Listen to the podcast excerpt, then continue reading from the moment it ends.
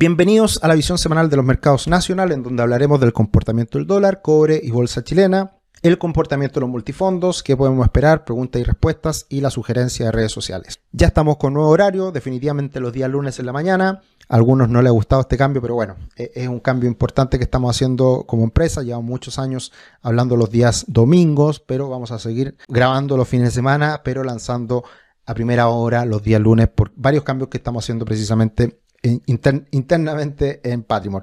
Además nos pueden seguir en otras redes sociales como Instagram y Twitter en arroba cetricio o arroba somos Patrimon. La última semana fue de leves alzas para el IPSA, 0,1% arriba, el Standard Poor's 500 subiendo un 0,9%, bolsa norteamericana en general muy bien en el último tiempo, lo hablamos en la visión semanal internacional, y tenemos al dólar peso que ha caído un 1,6% la última semana, con el dólar en Brasil bastante estable y el dólar index sigue cayendo un 0,5% la última semana.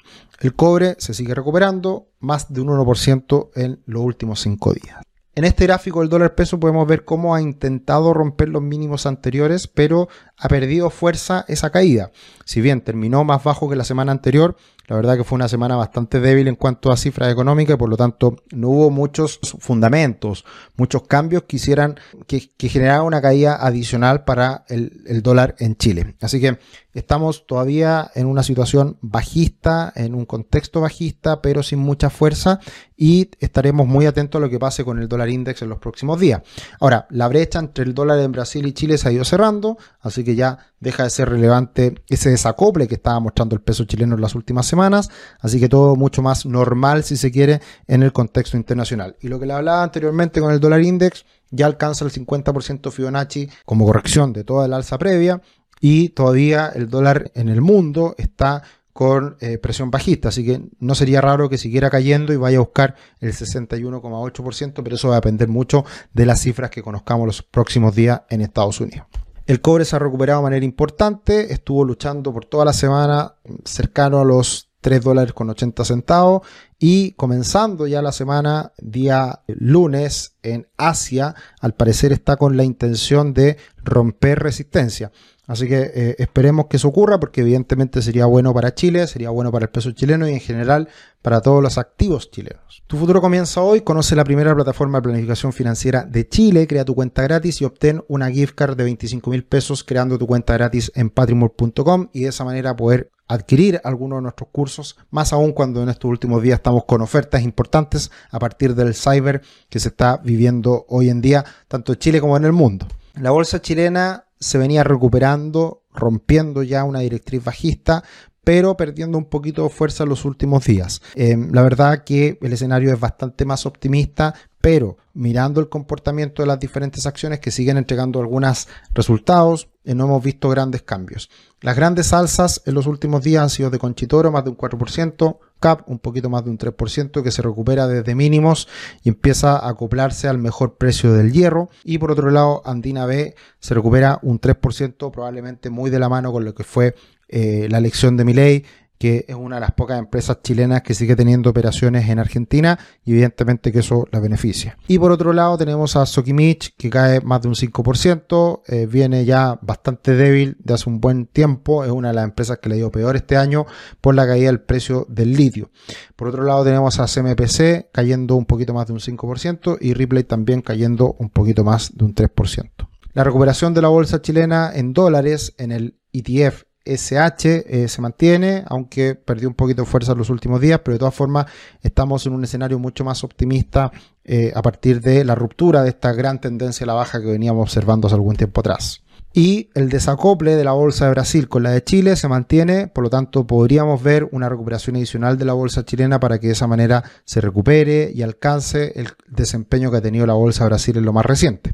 Así que esperemos eso ocurra y de esa manera la bolsa chilena siga una tendencia al alza que ya es bastante evidente, pero que se fortalezca, que se afiance en los próximos días. En la última semana tuvimos una caída del multifondo A, muy probablemente de la mano de la caída del dólar en los últimos días, pero en el mes llevamos un alza de un 3% para el fondo A. Multifondo C subiendo en noviembre un poquito más de casi un 4,5% y el multifondo E subiendo casi un 7% en el mes, con un alza esta última semana cercana al 1%. Le ha pegado muy bien la caída de los bonos del Tesoro de largo plazo en Estados Unidos, que eso se ha visto también imitado y, el mismo comportamiento en Chile. Ahora, esto, insisto, no va a salir en ningún medio, no, no va a haber un titular en la tercera ni en el Mercurio que diga que el fondo E tiene probablemente este último mes de noviembre el alza más importante de no sé cuánto tiempo, porque ha sido impresionante, pero eh, evidentemente hay que estar atento a este tipo de situaciones y los que lamentablemente pudieron haber hecho un cambio hace poco tiempo asumieron una pérdida y se perdieron toda esta recuperación que ha sido eh, importante en el mes de noviembre, subiendo casi un 7% el multifondo E solamente en un mes. Y lo más importante aún es que en el año recupera gran parte de las pérdidas que venía mostrando. Para la próxima semana tenemos varias noticias de baja importancia en Chile. Tenemos tasa de desempleo, que la verdad que, no impacta mucho. Eh, tenemos producción de cobre, varios indicadores sectoriales que son la materia prima, la base para poder anticipar lo que va a ser la cifra más importante de la semana, como es el IMASEC, IMASEC de octubre, que ya deberíamos estar viendo una recuperación. Ya se venían mostrando señales un poquito auspiciosas. Ahora, siempre partiendo de la base de que la economía norteamericana está muy débil, está en una recesión, está muy contraída, no hay mucha, mucho optimismo de cara al futuro, pero por lo menos ya dejando los periodos más malos que esperable que así ocurriera en el último tiempo. Así que veremos cómo sale este IMASEC, muy importante para todos los activos chilenos, dólar peso, bolsa chilena, etcétera. Muchos comentarios la última semana, muchos de ustedes no están muy de acuerdo con nuestro cambio del día domingo al día lunes, pero la verdad que es un cambio más bien de organización. Vamos a seguir grabando los fines de semana, pero la idea es que nos vayamos ordenando con algunos de estos cambios que estamos realizando. Así que los días lunes vamos a salir y de esa manera tratar de seguir entregando el contenido que ustedes han valorado tanto y nos han seguido durante tanto tiempo eh, a través de estas visiones semanales y otros videos más que vamos subiendo. A ver, muchas gracias, habrá que acostumbrarse al nuevo horario. E, era importante para acortar el fomingo, dice Silva Lagos Esteban. Muy bien. Muchas gracias, un imperdible ahora los lunes, viendo el análisis el lunes no me deja tomar decisiones como lo era los domingos, una lástima. Ya voy a hacer un comentario al respecto, gracias por el reporte. Hola Sergio, ¿cómo puede afectar al mercado financiero la existencia de facturas falsas destapadas, caso Hermosilla, Saúl, en la última semana que están diluidas y escondidas en fondos de inversión? A ver, yo creo que el impacto lo hemos visto muy acotado. Hay algunos fondos que se han visto afectados, pero con poca liquidez y que no, no, la verdad que no tiene mucha relación el impacto que hay detrás de estas personas que han hecho evidentemente ilícitos que se están investigando, pero por los audios que escuchamos, la verdad que son cosas bien terribles. Eh, pero, pero la verdad que los activos que hay detrás, en general, esto ya se había destapado hace mucho tiempo. O sea, la CMF había ya cerrado o, dejado a un lado a Factop y también a, a, la corredora bolsa que es STP, entiendo. Eh, así que la verdad que esto ya hace un buen rato que venía haciendo ruido y evidentemente que hay algunas consecuencias para los que hayan trabajado con ese tipo de instituciones, pero creo que contagio hacia el mercado como un todo es bastante limitado. Ahora, Está la investigación en, curso y como digo, hay, algunos efectos, pero son muy menores sin, volumen y creo que en, varios casos sin mucho sentido. Pero no creo que haya algún impacto mayor en, este tema. Hola, nada que hacer con el cambio horario. Bueno, algunos me han comentado que ya no pueden tomar decisiones, que le va a cambiar mucho la, la, mirada de cara al futuro. Qué pena, pero la verdad que nunca ha sido el objetivo de esta visión semanal poder eh, fomentar, si se quiere, toma de decisiones muy de corto plazo. En general, nosotros nuestra visión, tanto como empresa, para nuestros clientes y también en todo lo que hacemos, es una mirada más de mediano plazo. Entonces, si alguien tomaba decisiones de corto plazo con lo que nosotros hablamos acá, me sorprende de cierta manera porque no es la intención y por lo mismo no creo que haga mucha diferencia que salga el video un viernes, un sábado, un domingo o un lunes. Y la idea es que sea un apoyo, que sea una ayuda, que tengan más información. Como siempre he dicho, eh, yo creo que no hay que a nadie creerle por algo en concreto de lo que diga, ningún gurú financiero, ningún analista, nadie tiene la bola de cristal y nadie puede decir qué va a pasar en los próximos días.